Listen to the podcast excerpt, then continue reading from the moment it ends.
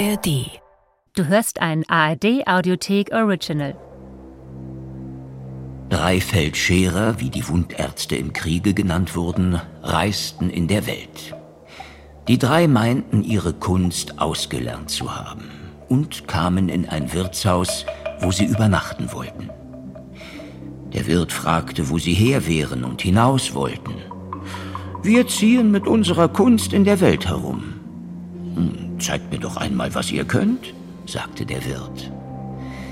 Da sprach der Erste, er wollte seine Hand abschneiden und morgen früh wieder anheilen.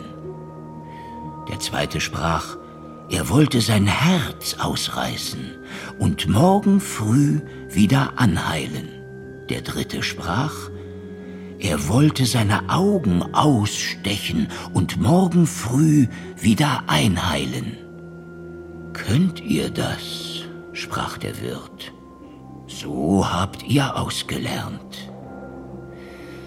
Sie hatten aber eine Salbe. Was sie damit bestrichen, das heilte zusammen. Und das Fläschchen, wo sie drin war, trugen sie beständig bei sich. Da schnitten sie Hand, Herz und Auge vom Leibe, wie sie gesagt hatten, legten's zusammen auf einen Teller und gaben's dem Wirt. Der Wirt gab's einem Mädchen, das soll's in den Schrank stellen und wohl aufheben.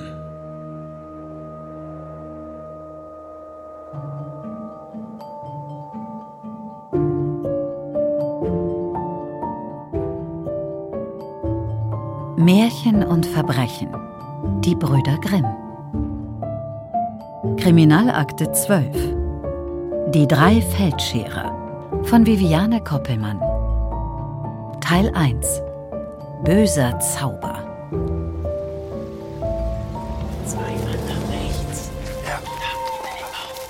Auf mein Kommando stürmen wir das Anwesen. Und du bist dir ganz sicher, dass Graf von Alvenstedt und seine Anhänger von der Bruderschaft des Goldenen Schlüssels sich hier verstecken? Meine Quellen sind eindeutig. Worauf warten wir dann noch, meine Herren? In den vergangenen Wochen hatte sich Wilhelm entgegen Dr. Reils ausdrücklichem Rat umfänglich mit der Bruderschaft des Goldenen Schlüssels und dem Verbleib der flüchtigen Mitglieder befasst. Die Festung, in deren Verlies Ferdinand und Wilhelm weggesperrt waren, lag längst wieder verwaist da und es fehlte jede Spur, wo sich der Graf und seine Spießgesellen nun aufhalten mochten. Doch Wilhelm ging jeder noch so vagen Spur nach und hatte nach vielen Wochen der vergeblichen Suche erfahren, dass sich die Bruderschaft nach wie vor im Königreich Westfalen aufhielt und es Hinweise darauf gab, dass sie seit einiger Zeit hier in dem verlassenen Gutshof La am Rande von Zierenberg weilten, einem kleinen Dorf, welches nordöstlich von Kassel im Habichtswald gelegen ist. Endlich ist es an uns, diesen Verbrechern das Handwerk zu legen. Ich befürchte, das ist vergebene Liebesmühe. Unbemerkt war ein hochgewachsener, wenngleich überaus ungepflegter Franzose zu uns getreten und blickte sich neugierig um. Seine imposante Nase war rot geädert und aufgequollen, die Augen blutunterlaufen. Müsste ich ihn in einem Wort beschreiben, würde ich wohl Trunkenbold wählen, denn sein Äußeres ließ darauf schließen, dass er dieses seit geraumer Zeit vernachlässigt hatte. Zudem stieß uns der unverkennbare Geruch von billigem Brandwein entgegen. Was haben Sie hier zu suchen? Wurde Ihnen mein Eintreffen denn nicht angekündigt? Ich verstehe nicht. Vielleicht verraten Sie uns, wer Sie sind? Je suis Comte Charles de Batz Castelmour d'Artagnan aus der vortrefflichen Gascogne. Ja und? Sehen Sie denn nicht, dass wir hier gerade mit einer überaus heiklen und höchst brisanten Angelegenheit befasst sind? Nun sei doch nicht so unhöflich, Wilhelm. Sehr angenehm, Comte. Jakob, warum ist dieser Franzose hier? Ich wurde von Kaiser Napoleon Bonaparte persönlich abgesandt, um Sie ihr bei Ihren Unternehmungen zu unterstützen. Nur bei solch aussichtsloser Angelegenheit bleibt allerdings die Frage, was ich hier eigentlich soll. Wunderbar. Wilhelm, das ist unser Ersatzmann für Vidocq. Monsieur, Sie kommen genau im richtigen Moment. Wir sind gerade im Begriff, eine gefährliche Terrorzelle auszuheben und diesen Verbrechern ein für alle Mal das Handwerk zu legen. Also los. Pardon, aber ich muss Sie leider enttäuschen. Ich verstehe nicht. Hallo. Erstens arbeite ich lieber allein. Ich habe es nicht so mit Gesellschaft. Und äh, zweitens. Ja? Wir haben nicht ewig Zeit. Mein Bruder hat recht. Ich habe noch gar keinen Dienst. Der beginnt erst morgen. Ich wollte mir nur schon mal les Allemands anschauen, die meine Hilfe so dringend benötigen. Was erlauben Sie sich? Wir benötigen mitnichten Ihre Hilfe. Und wieso stehen Sie da mit einem halben Dutzend Gendarmen vor einem leerstehenden Geöft? Irgendwo im Nirgendwo? Wie kommen Sie darauf? Mein Bruder hat seit Wochen die Spur der Bruderschaft bis hierhin verfolgt. Das ist doch mehr als offensichtlich. Hat Ihnen mein Vorgänger denn gar nichts über gute Polizeiarbeit beibringen können? Wagen Sie es ja nicht, ein schlechtes Wort über Eugène François Vidocq zu sagen. Dieser Mann war nicht nur unser Freund, sondern ein Held, der furchtlos sein Leben für das meine gegeben hat. Sie können ihm niemals das Wasser reichen, Monsieur D'Artagnan. Zu solchen selbstlosen Taten bin ich ohnehin nicht bereit, pardon. Ich pflege nur Dienst nach Vorschrift zu machen.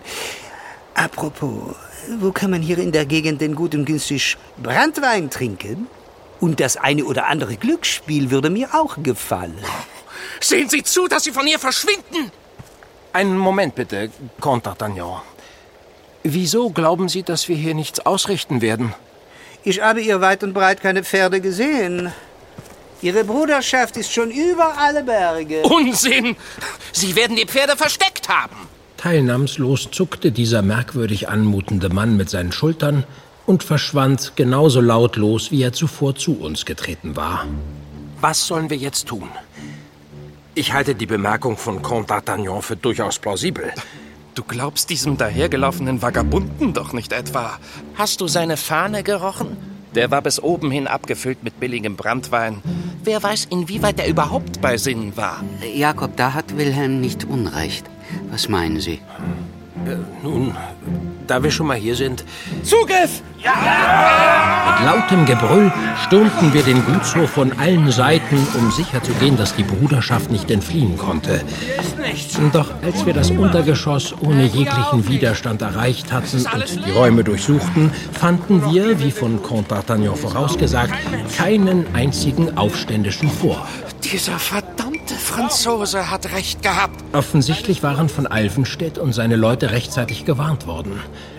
Auch wenn von den Männern und ihrem Verbleib jede Spur fehlte, bezeugte uns die noch glimmende Glut in den Kaminen und der in der offensichtlichen Eile zurückgelassene Proviant, dass wir unsere Zielpersonen nur um wenige Stunden verpasst haben mussten. Sie wurden gewarnt. Fragt sich nur von wem. Ich teile Ihre Meinung, meine Herren. Wer deckt diese Gruppe? Es muss sich eine Art Verräter in Ihrem Kreis der Vertrauten befinden, Wilhelm. Und ich kann Ihnen genau sagen, wer das zu verantworten hat.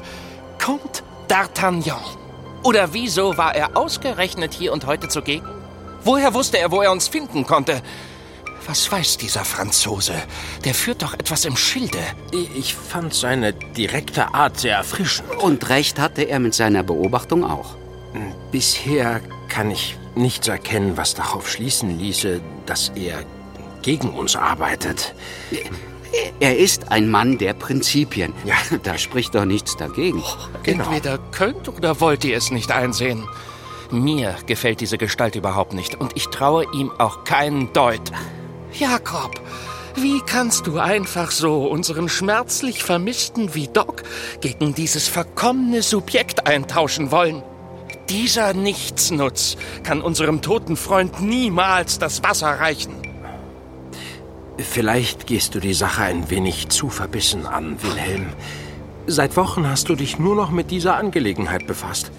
Womöglich war das hier ja auch ein Zeichen, dass wir alle eine Pause benötigen und du dich erstmal erholst und wieder zu Kräften kommst. Jakob hat recht, Wilhelm. Wenn Sie weiterhin so viel arbeiten, ist das Ihrer Gesundheit sicher nicht zuträglich. Es frustriert mich, dass wir nicht vorankommen.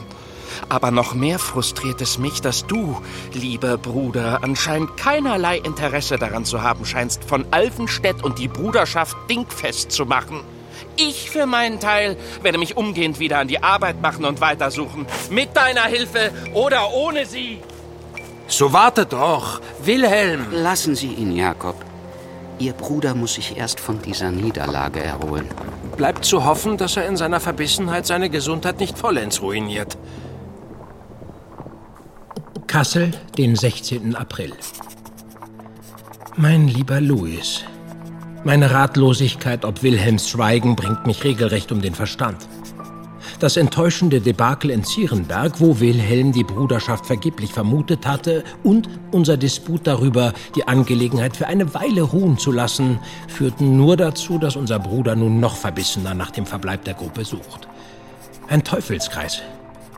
Seit Tagen nun schon hat er sein Zimmer nicht mehr verlassen und brütet Tag und Nacht über seine Notizen in der Hoffnung, einen alles entscheidenden Hinweis zu finden, der bisher übersehen wurde. Meine Sorge um Wilhelms ohnehin angeschlagenen Gesundheitszustand ist derweil ins Unermessliche gewachsen, was dazu führte, dass ich in meiner Verzweiflung unsere guten Freundinnen Jenny von Droste zu Hülshoff und Marie Hassenpflug zu uns gebeten habe. Meine Hoffnung ist, dass Sie es vermögen, Wilhelm aus seinem Zimmer zu locken und davon zu überzeugen, sich etwas mehr zu schonen. Doch. Wilhelm? Ich bin es, Jenny. Jakob sagt, dass du dich seit Tagen weigerst, dein Zimmer zu verlassen? So kann es aber doch nicht weitergehen. Wilhelm, hier ist Marie Hassenpflug. Ja, du hast richtig gehört. Auch ich bin hierher nach Kassel gereist, weil ich mir Sorgen um dich mache. Jetzt sei so gut und komm aus diesem Zimmer. Wenn Wilhelm so weitermacht, wird er diese Strapazen nicht lange unbeschadet überstehen. Womöglich sollten wir die Tür aufbrechen. Hältst du das für eine gute Idee, Jakob? Noch ehe wir eine Entscheidung treffen konnten, läutete es an unserer Wohnungstür. Comte d'Artagnan trat mit einer Zeitung in der Hand herein. An diesem Tage wirkte er allemal frischer und besser beisammen. Haben Sie heute schon die Zeitung gelesen, Mesdames et Messieurs? Unsere Sorge um meinen lieben Bruder Wilhelm hat uns unsere ganze Aufmerksamkeit gekostet. Was ist mit Ihrem Bruder? Er weigert sich seit Tagen, sein Zimmer zu verlassen. Et alors? Er hat ein Dach über den Kopf, ein weiches Bett und ist in Sicherheit. Es gibt Schlimmeres. Ja, wäre da nicht seine angeschlagene Gesundheit? Äh, Er wird das Zimmer schon wieder verlassen. Es ist alles eine Frage der Zeit.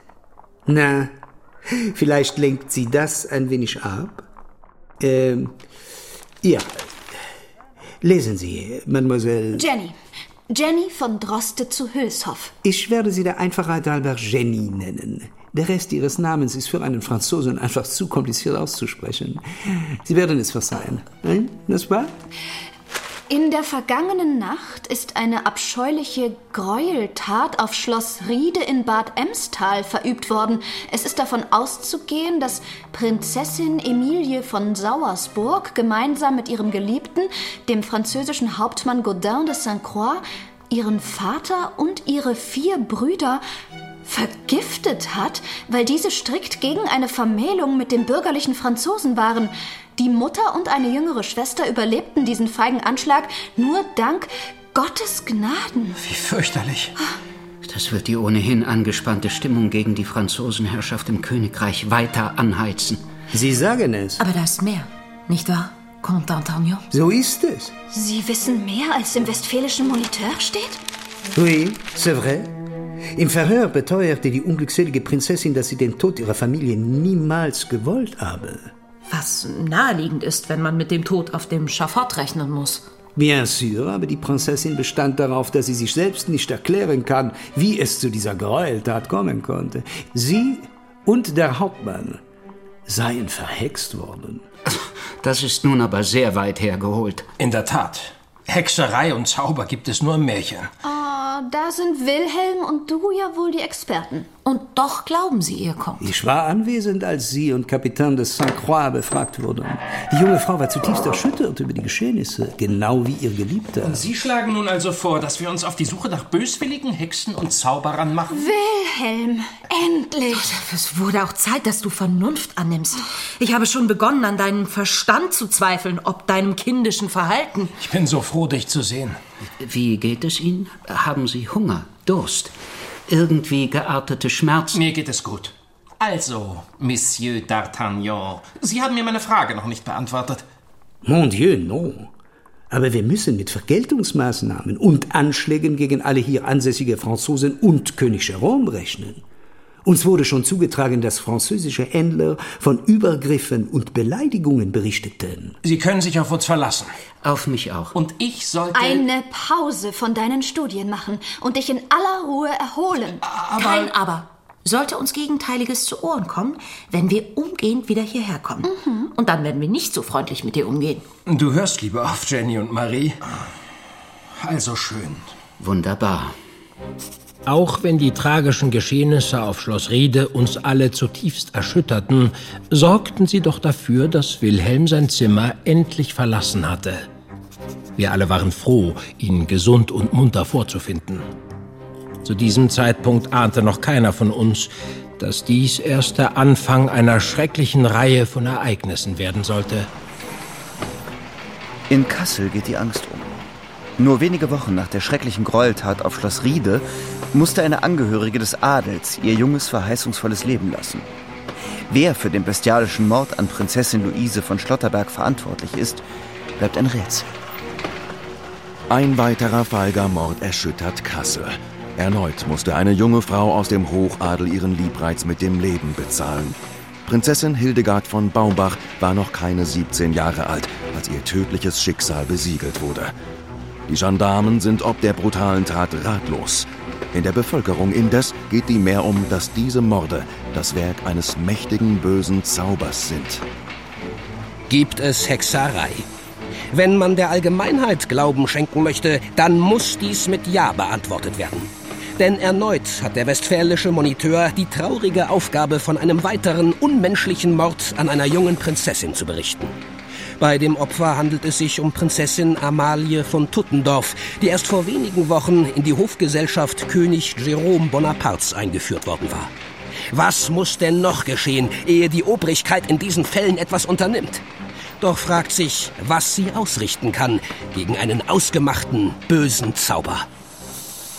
Wir hatten uns noch nicht von der Kunde über die tragischen Ereignisse rund um die tödlichen Vergiftungen von Prinzessin von Sauersburg und ihrem französischen Hauptmann an ihrer Familie erholt, als eine schauerliche Mordreihe Kassel in den kommenden Wochen in Atem hielt.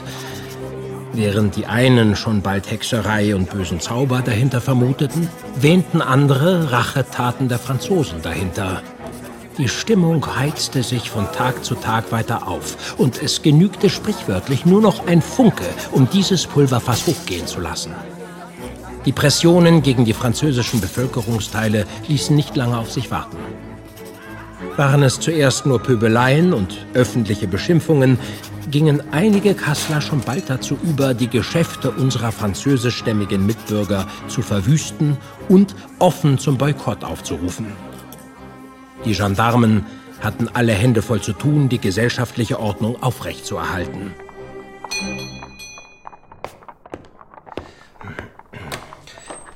Eine eilige Depesche für Herrn Jakob Grimm. Danke. Von wem ist das? Von König Jerome höchstpersönlich. Was ist sein Begehr? Er bittet uns, in unserer Aufgabe als Aufklärer sich umgehend der mysteriösen Mordfälle anzunehmen. Es kann nicht angehen, dass Morde ungesühnt bleiben. Dem stimme ich zu. Der König wünscht völlige Aufklärung. Ich frage mich auch, was diese Todesfälle und die Familientragödie der von Sauersburgs gemein haben. Du siehst einen Zusammenhang. Ist das nicht naheliegend? Alle Opfer sind Angehörige adeligen Standes. Du hast recht. Wir werden die Hilfe unserer treuen Freundin benötigen. Und auch die von Dr. Reil. Hm. Seine Expertise hat sich als überaus hilfreich erwiesen. Ich schreibe unseren Freunden gleich. Aber wir sollten auch Comte d'Artagnan dazu bitten. Wozu? Bisher war er uns keine große Hilfe. Predigst du nicht immer, man muss jedem eine Chance geben? Also schön, meinetwegen. Aber falls er sich unangemessen verhält, beenden wir augenblicklich diese unheilige Allianz. So soll es sein. Umgehend ließ ich nach Jenny und Marie sowie nach Dr. Reil und Comte d'Artagnan schicken und fasste in kurzen Worten zusammen, um was es ging und wofür wir ihre Hilfe benötigten. Sind alle anwesend? Wir haben beunruhigende Nachrichten. Jakob, Dr. Reil und Comte d'Artagnan sitzen in unserer Wohnstube. Kaum hatten wir nach unseren Freunden geschickt, waren diese in Aktion getreten. Doch während der Comte, Dr. Reil und wir beide uns nur mit den vorhandenen Fakten befassen konnten, wussten Jenny und Marie einen Weg, unbemerkt und diskret Informationen aus erster Hand zu erlangen. Fräulein von Droste zu Hülshoff und Fräulein Hassenflug, spannen Sie uns nicht weiter auf die Folter. Was haben Sie herausgefunden? Ich fürchte, es handelt sich um keine gute Nachricht. So sprechen Sie schon. Haben Sie einen Namen, der hinter diesen Morden steckt? Es war Jennys Idee, sich für ein paar Tage bei Hofe umzuhören, ob jemand etwas gesehen oder gehört hatte, was uns in diesem Fall weiterbringen könnte. Bei Hofe sind alle ob der schrecklichen Gräueltaten in großem Aufruhr. Es wurde über nichts anderes gesprochen. Aber niemand hat etwas gesehen oder gehört, was Aufschluss auf ein zusammenhängendes Tatmotiv geben könnte. Viele Familien spielen derweil mit dem Gedanken, ihre Töchter zurück nach Hause zu schicken. Wer kann es ihm verdenken? Sie hätten uns nicht hierher beordert, wenn Sie nicht doch etwas in Erfahrung gebracht hätten, n'est-ce pas? Sehr scharfsichtig, Comte. Auch wenn wir selbst dies für ausgemachten Unfug halten, haben wir selbstverständlich auch nach Hinweisen von Zauber und Hexerei gesucht und uns unauffällig darüber erkundigt. Aber die Höflinge glauben doch nicht etwa auch an diesen Hokuspokus. Schutzamulette und dergleichen sind uns bei Hofe überall begegnet. Der Handel ist rege und beschert kundigen Verkäufern ein vortreffliches Einkommen dieser Tage. Als ob eine abgeschnittene Asenpfote vor Mord schützen könnte. Mon Dieu. Ihr werdet es nicht glauben, aber ich gebe zu bedenken, dass die reine Einbildung eines funktionierenden Schutzes die betreffende Person zumindest so weit beruhigt, dass sie nicht in ständiger Angst leben muss. Aber das sind nicht unsere Neuigkeiten. Was habt ihr erfahren? Erst unsere gute Freundin Prinzessin Sophie von Hardenberg hatte einen wichtigen Hinweis für uns. Ein hübsches Amulett tragt ihr da, Prinzessin Sophie. Es dient meinem Schutze. Ihr solltet ebenfalls solch eines tragen. Wogegen soll dieses Amulett denn seine Wirkung tun? Habt ihr es denn noch nicht gehört? Hinter vorgehaltener Hand sagt man sich, dass ein verschworener Hexenzirkel für all die Gräueltaten verantwortlich sei. Ein Hexenzirkel hier bei Hofe? So ist es. Kennt ihr die Mitglieder, Prinzessin? Nein, natürlich nicht. Deshalb halte ich es ja auch für ratsam, ein eben solches Amulett zu tragen. Prinzessin Sophie hat es von ihrer Kammerzofe, die es wiederum von einem der Küchenburschen erfahren haben will. Angeblich trifft sich eine verschworene Gemeinschaft an einem besonderen magischen Ort und hält dort ihre Zeremonien ab. Ein Hexenzirkel? Grundgütiger. Jeder verdächtigt bei Hofe jeden heimliches Mitglied zu sein und ist entsprechend auf der Hut. Kein Wunder, dass wir zunächst nichts erfahren haben. Und dennoch handelt es sich lediglich um Hörensagen. Gehörte Prinzessin von Sauersburg denn eben jenem Hexenzirkel an? Das sollte man umgehend in Erfahrung bringen. Kommt? Ich glaube an derartigen Unsinn nicht. Es ist derzeit aber unsere einzige Spur. Pardon? Aber ohne mich. Wenn Sie echte Indizien haben, stehe ich Ihnen jederzeit zur Seite. Ich bin Polizist und kein Echsenjäger. Ich vertraue Jenny und Marie. Stimmen Sie mir nicht zu, Dr. Rhein? Ich bin ein Mann der Wissenschaft. Meine geschätzten Herren Grimm, Sie glauben doch nicht etwa selbst an einen solch ausgemachten Unsinn. Solange wir keinen gegenteiligen Beweis haben, müssen wir die Möglichkeit eines solchen Hexenzirkels zumindest als potenziell vorstellbar in Erwägung ziehen. Nun, zumindest wäre es ratsam, in Erfahrung zu bringen, was es mit diesem Hexenzirkel auf sich hat. Jenny, Marie, konntet ihr herausbekommen, wer Mitglied dieses Zirkels sein könnte? Habt ihr einen Verdacht, wer dahinter steckt? Leider nein. Wir werden Prinzessin von Sauersburg einen Besuch abstatten. Vielleicht weiß sie mehr darüber. Aber bleibt vorsichtig. Und was werden wir in der Zwischenzeit unternehmen? Wir sollten alle uns bekannten Orte in Kassel und Umgebung aufsuchen, denen man nachsagt, dort ginge es nicht mit rechten Dingen zu. Diese sollten doch geeignete magische Plätze für einen Hexenzirkel sein. Vielleicht haben wir Glück und entdecken den Ort dieser magischen Zusammenkünfte und können so herausfinden, wer dahinter steckt.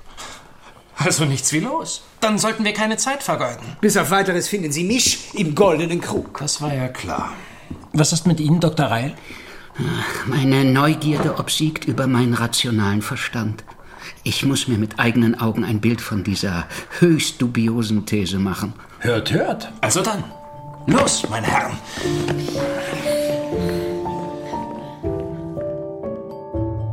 Märchen und Verbrechen. Die Brüder Grimm. Kriminalakte 12. Die drei Feldscherer. von Viviane Koppelmann. Teil 1 Böser Zauber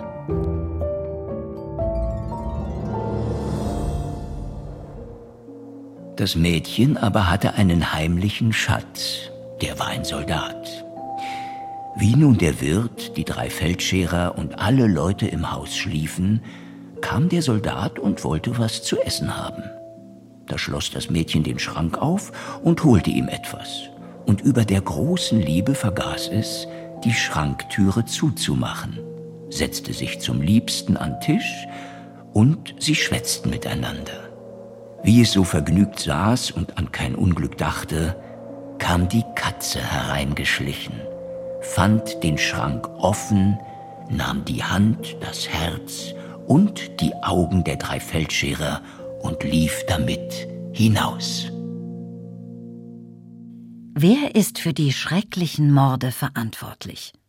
Sollte tatsächlich Hexerei im Spiel sein? Erfahrt mehr in der nächsten Folge von Die drei Feldscherer.